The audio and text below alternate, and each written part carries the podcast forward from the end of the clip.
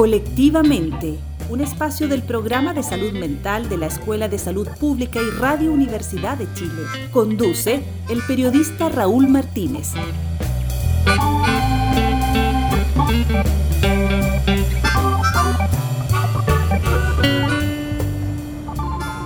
Con aplausos y homenajes en la parada militar, por ejemplo, autoridades y la gente reconocieron en diferentes momentos el trabajo realizado por los funcionarios de la salud durante esta pandemia del COVID-19. Jornadas extenuantes, turnos difíciles de completar por la falta de personal que también se vio enfrentado a una enfermedad nueva y llena de incertidumbre. La situación que generó entre los trabajadores de esta área fue indagado en un nuevo estudio denominado El impacto de la pandemia de COVID-19 en la salud mental de los trabajadores de la salud en Chile, en el que estuvieron involucrados los dos profesionales que estarán junto a nosotros en el programa de hoy.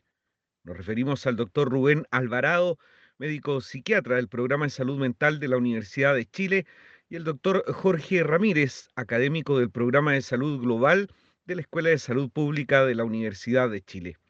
Doctor Alvarado, ¿cuáles son las principales afecciones que quedaron al descubierto con este estudio? La verdad es que afecciones propiamente tal nosotros no estábamos estudiando, sino que más bien algo un poco más general, pero que representa mejor lo que es la situación de estrés que están viviendo los trabajadores. Entonces, nosotros hablamos más bien como de un nivel de malestar psicológico, de distrés emocional, de síntomas depresivos, en fin, de ideas suicidas, de consumo de alcohol y otras sustancias. Y la verdad es que en ese sentido, eh, nuestro estudio encontró que había más del 50% de los trabajadores de la salud tenían eh, un malestar psicológico con un, con un puntaje en los cuestionarios que era eh, significativamente alto. Si lo comparamos con otros estudios que han usado el mismo instrumento en Chile, incluso algunos que nosotros mismos hemos hecho años atrás con trabajadores de la salud, eh, este porcentaje es más del doble. Entonces eh, podemos decir que el malestar psicológico efectivamente está aumentado durante la pandemia. Paralelo a eso también encontramos nosotros un incremento del porcentaje de personas que refieren síntomas depresivos moderados a severos, también un aumento en la ideación suicida, que es un factor muy importante, y también encontramos aumento en el consumo de sustancias. Todos estos aspectos los reportamos en informes que son públicos y que buscaban justamente llamar la atención sobre eh, la situación de mayor nivel de estrés al que estaban sometidos nuestros trabajadores de la salud.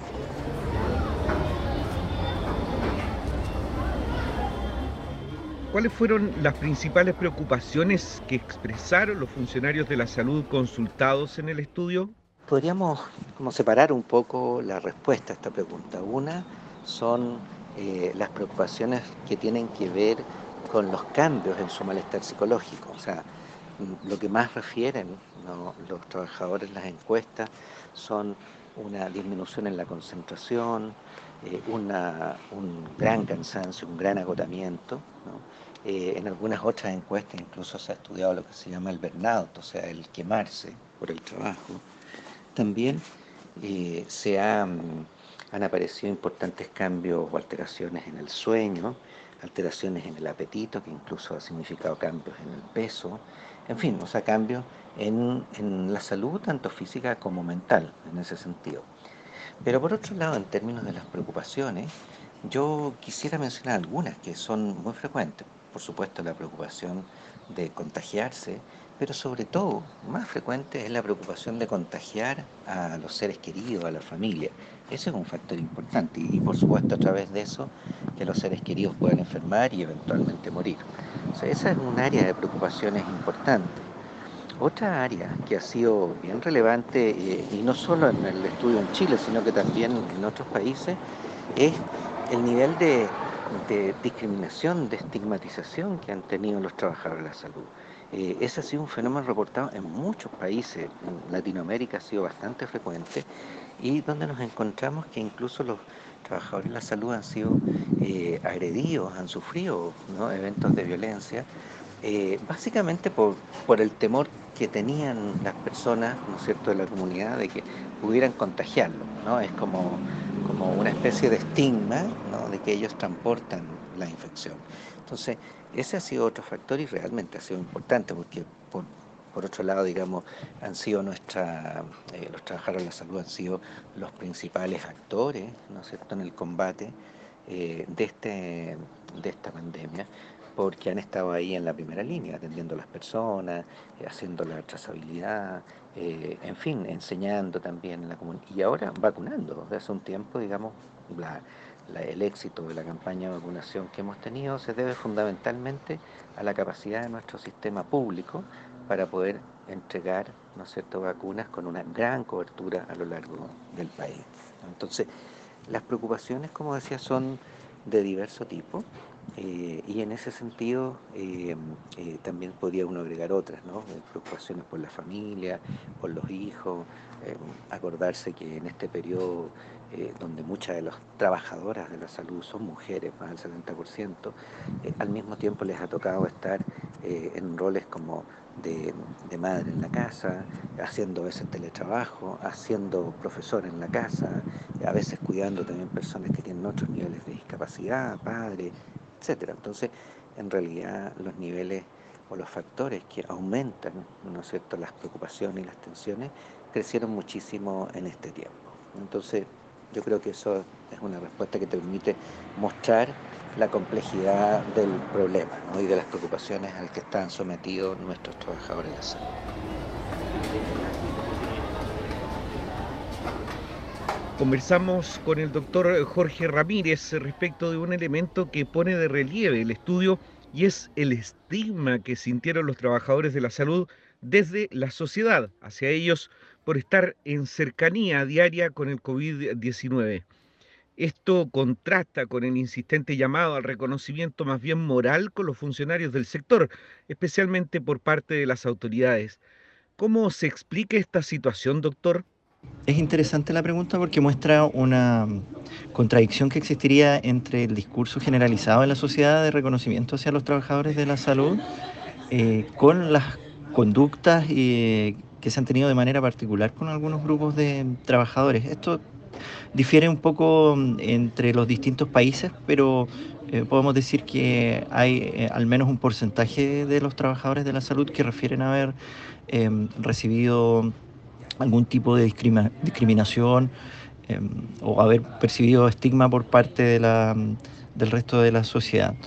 Em, también es necesario precisar que, especialmente hacia el inicio de la pandemia, que es de donde surgen nuestros primeros datos, el, el nivel de incertidumbre que existía sobre eh, los mecanismos de contagio, la evolución de la, de la propia enfermedad, la gravedad, eh, en un momento en que no, no había una esperanza cierta de una vacuna, en que todo este escenario hacía que hubiera un gran temor em, respecto al contagio y muchas veces los trabajadores de la salud son vistos como vectores del, del contagio.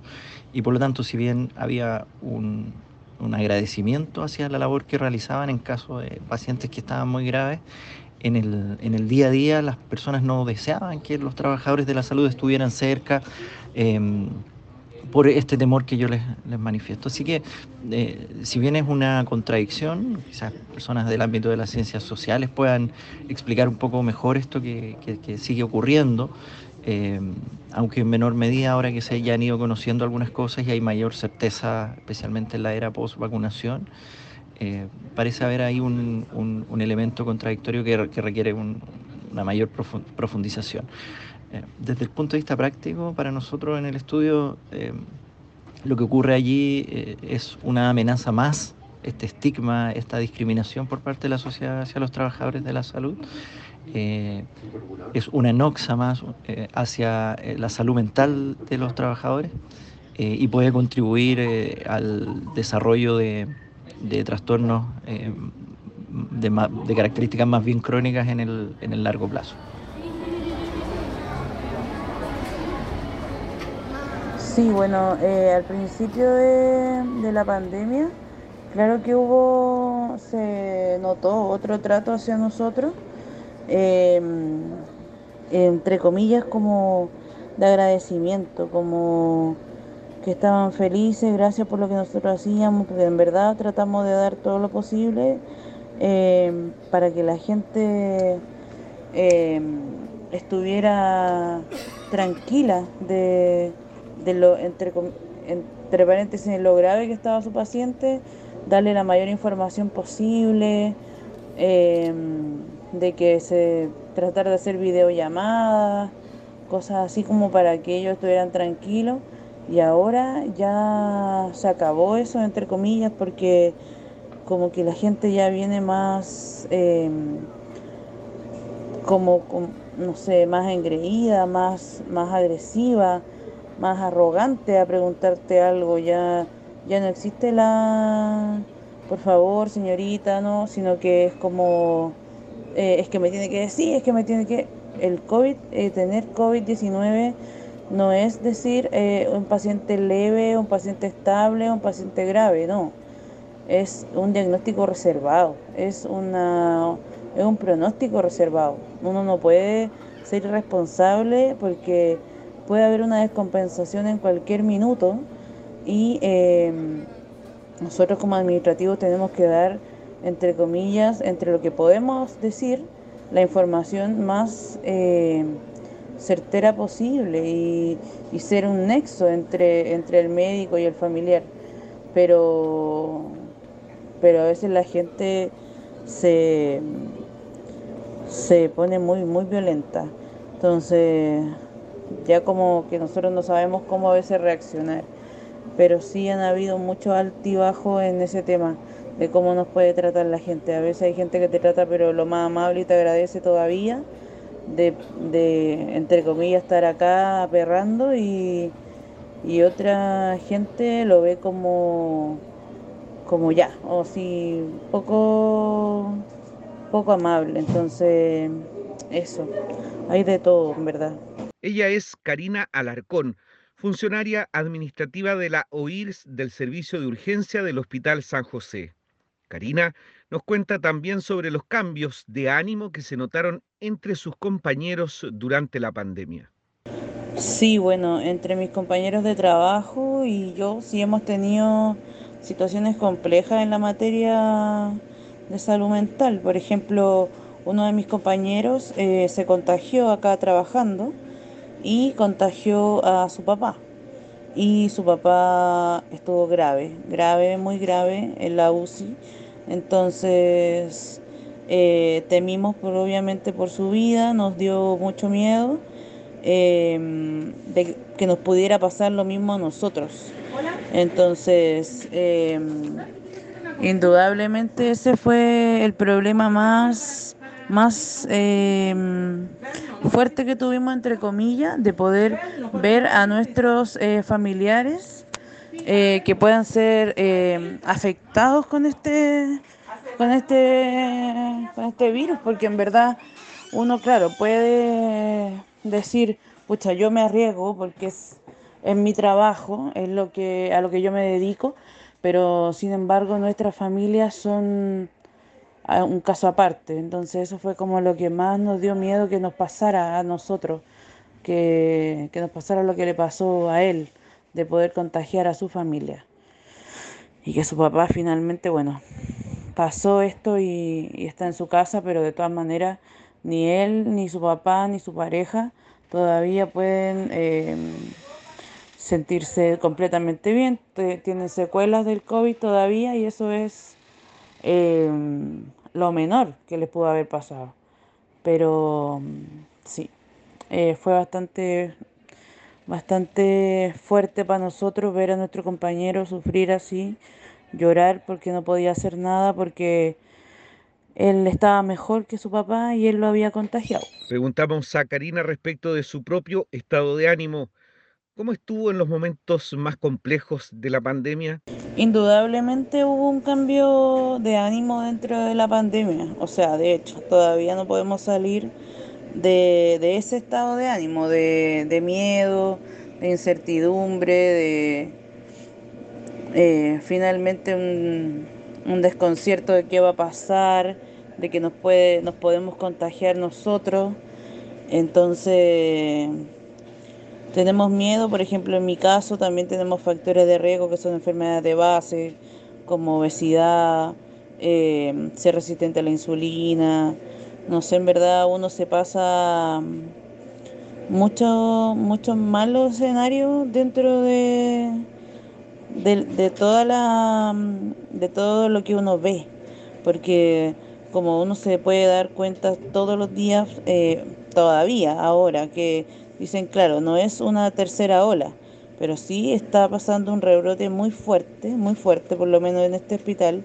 San José está lleno de pacientes con observaciones respiratorias, la mayoría son COVID positivos, tenemos mucho miedo a la nueva variante del Delta, entonces sí tenemos miedo, tenemos mucho miedo, tenemos... Yo tengo miedo, la verdad, de, de poder, a pesar de que tengo mis vacunas, eh, de que no sean suficientes, porque tenemos que interactuar con pacientes eh, positivos, con familiares de pacientes positivos, entonces está muy complicado, muy complicado y sí nos da miedo, tenemos que interactuar directamente con ellos y a veces el estado de ánimo de ellos obviamente, obviamente no es el mejor.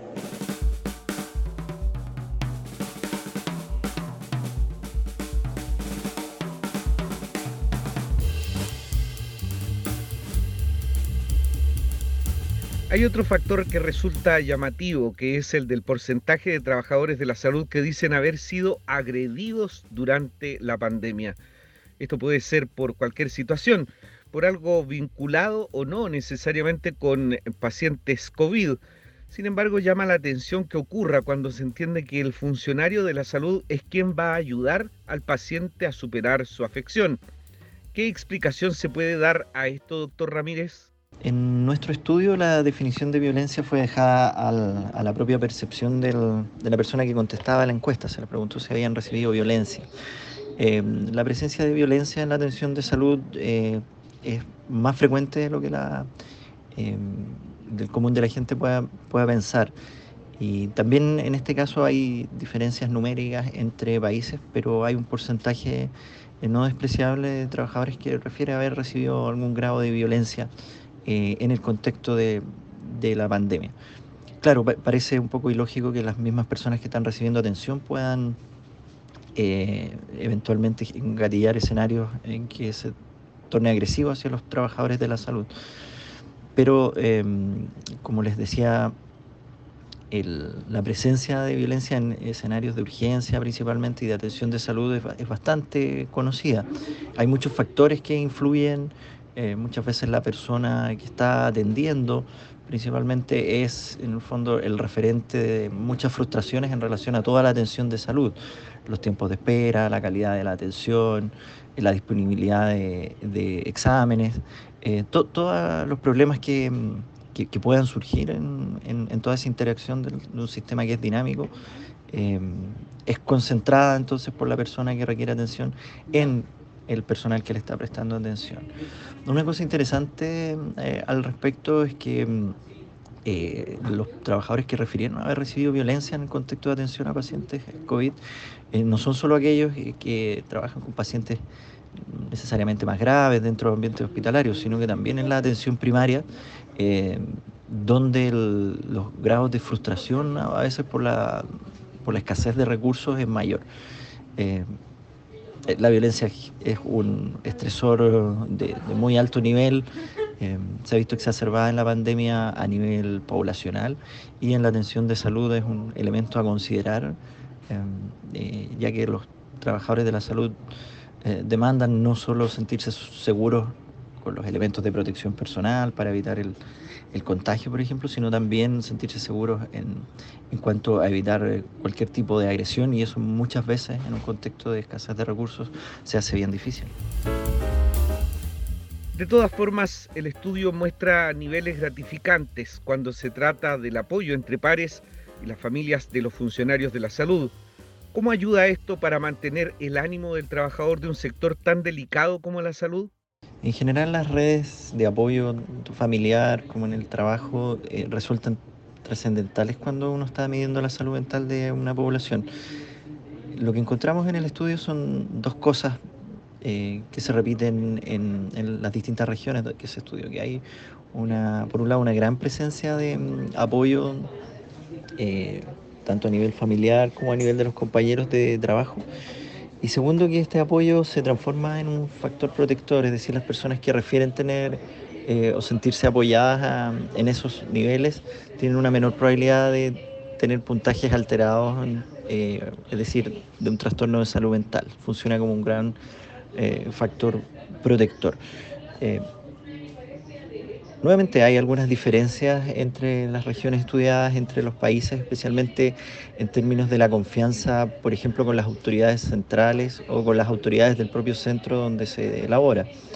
Eh, pero más allá de eso, la presencia de apoyo familiar, es decir, tener la posibilidad frente a una dificultad de tener un apoyo emocional o apoyo económico o apoyo logístico, por ejemplo, en términos del cuidado, eh, parece algo súper relevante. Y se evidenció algún deterioro en la salud mental, claramente.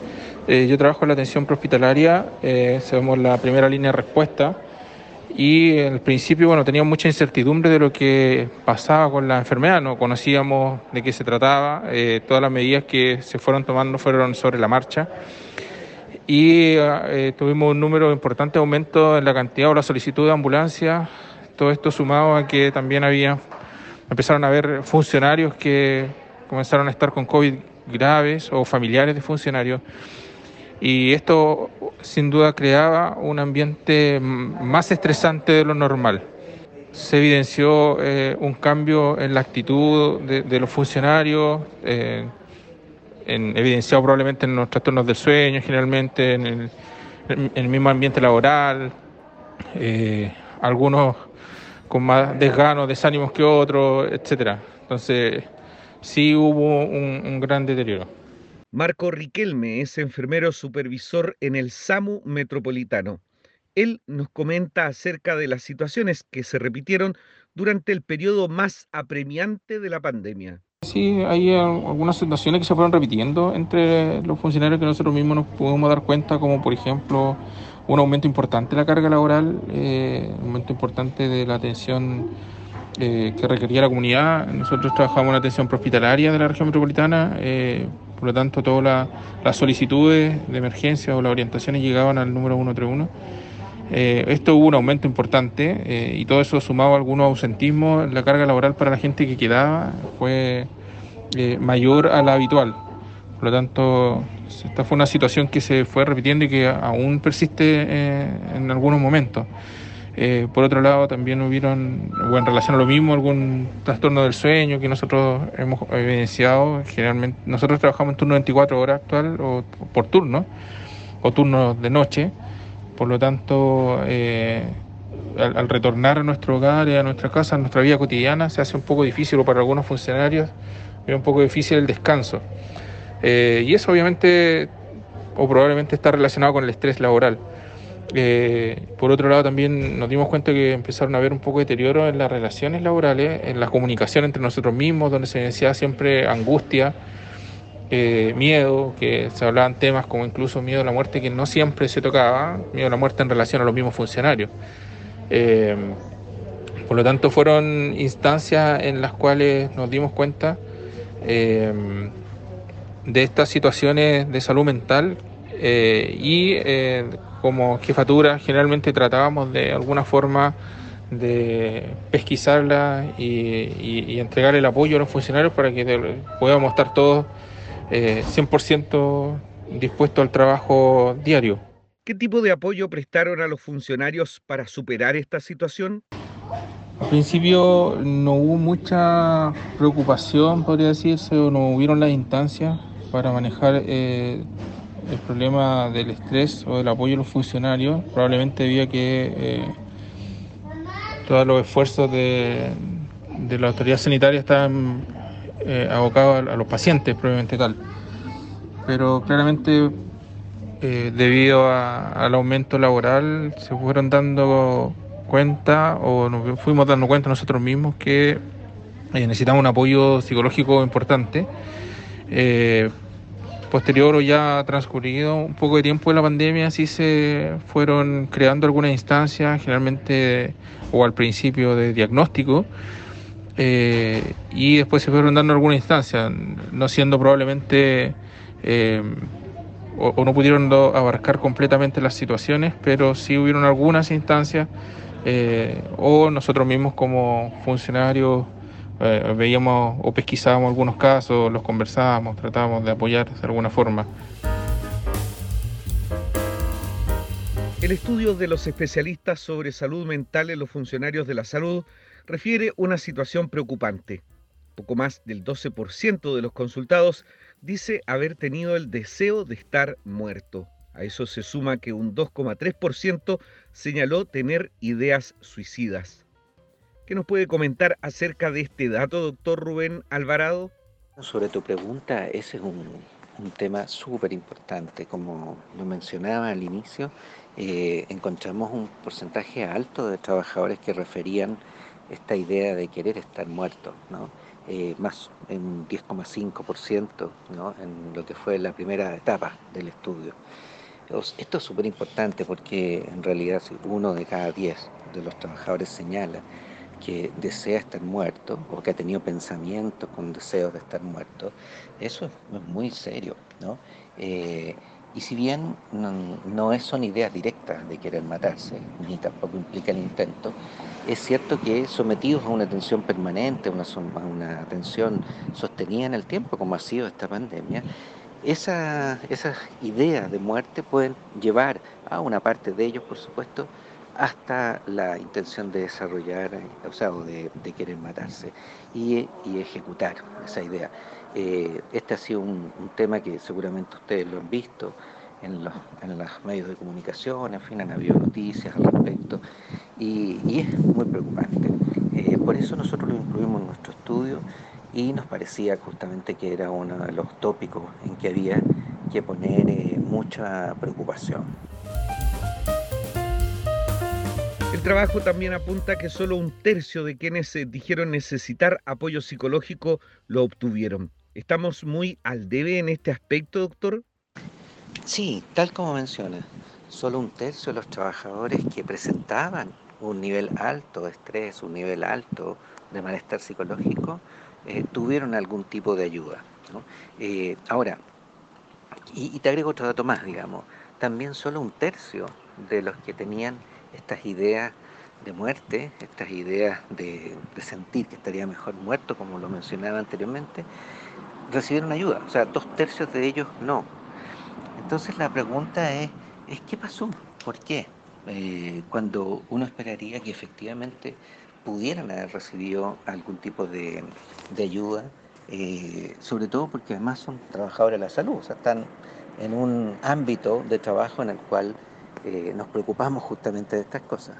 Bueno, el primer aspecto es que eh, muchos de los trabajadores de la salud, por esta vocación de servicio, eh, tienen a su vez menos preocupación por su propia salud, ¿no? Y, efectivamente no, no siempre se autocuidan ¿no? lo suficiente. Entonces, en una situación de altos niveles de exigencia, como es la situación de la pandemia, lo que sucede es que los trabajadores de la salud eh, trabajan, ¿no es cierto?, mm, de manera eh, con todo lo que se necesita, ¿no? Se entregan por completo, entonces eh, se preocupan mucho menos, por lo tanto, de su propia salud y de su salud mental. Entonces, un primer aspecto es de alguna manera una especie como de negación del impacto que está teniendo esos altos niveles de estrés a los que uno está sometido. por otro lado, se establecieron algunas políticas de ayuda. El gobierno estableció una plataforma que se llama Saludablemente eh, y que efectivamente brindaba ayuda a quienes activamente la pedían, ¿no? a través de teléfono, a través de videollamadas. Pero, como explicaba, muchos de los trabajadores no eh, consideraban, o sea, no se sentían que necesitaban ayuda y por lo tanto eh, hubo que haber agregado a eso una búsqueda activa o una oferta más activa de, de ayuda, sobre todo una búsqueda para quienes la pudieran necesitar y que no se estaban dando cuenta.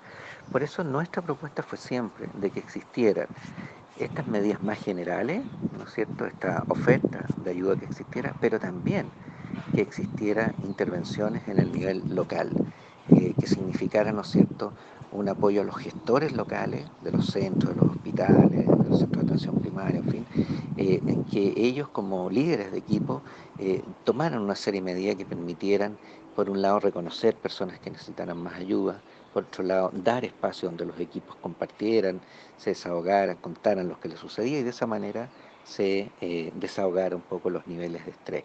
Y potenciar el, el, apoyo que se brindan entre los mismos pares. Ese es uno de los factores que en el estudio aparece fuertemente asociado a una mejor situación de salud mental o a una protección de la salud mental.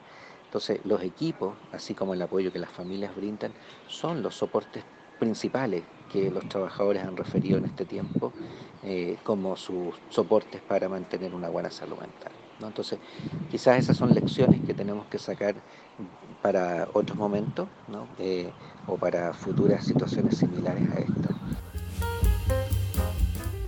El trabajo de los especialistas revela un aumento importante de personal de la salud con síntomas de malestar psicológico y algo que según los autores del estudio es preocupante, la cantidad de funcionarios del sector salud que a pesar de sentir que requieren ayuda psicológica, no pudieron obtenerla. Por eso, una de las conclusiones es el llamado a la acción urgente para enfrentar este malestar. Por otra parte, el documento subraya que los hallazgos confirman la urgencia de tomar medidas integrales que permitan abordar la salud mental del personal sanitario tanto en la prevención como en la detección y el impacto de la pandemia del COVID-19 en la salud mental de los trabajadores de la salud en Chile. Agradecemos a todos quienes participaron hoy en el programa colectivamente. Y a usted recordarle que puede encontrar este espacio en la sección Vuelve a escuchar del diario electrónico de Radio Universidad de Chile, radio.uchile.cl y en nuestro espacio en Spotify. Por supuesto, los dejamos invitados para que sintonicen nuestro programa el próximo sábado a las 17 horas a través de las ondas del 102.5 FM, Radio Universidad de Chile. Colectivamente es un espacio del programa de salud mental de la Escuela de Salud Pública y de Radio Universidad de Chile en el marco de su convenio institucional. Colectivamente es un espacio para abordar temas de salud mental en nuestro país y su objetivo es exclusivamente educativo y de difusión. Nos encontramos el próximo sábado a las 17 horas en el 102.5 FM.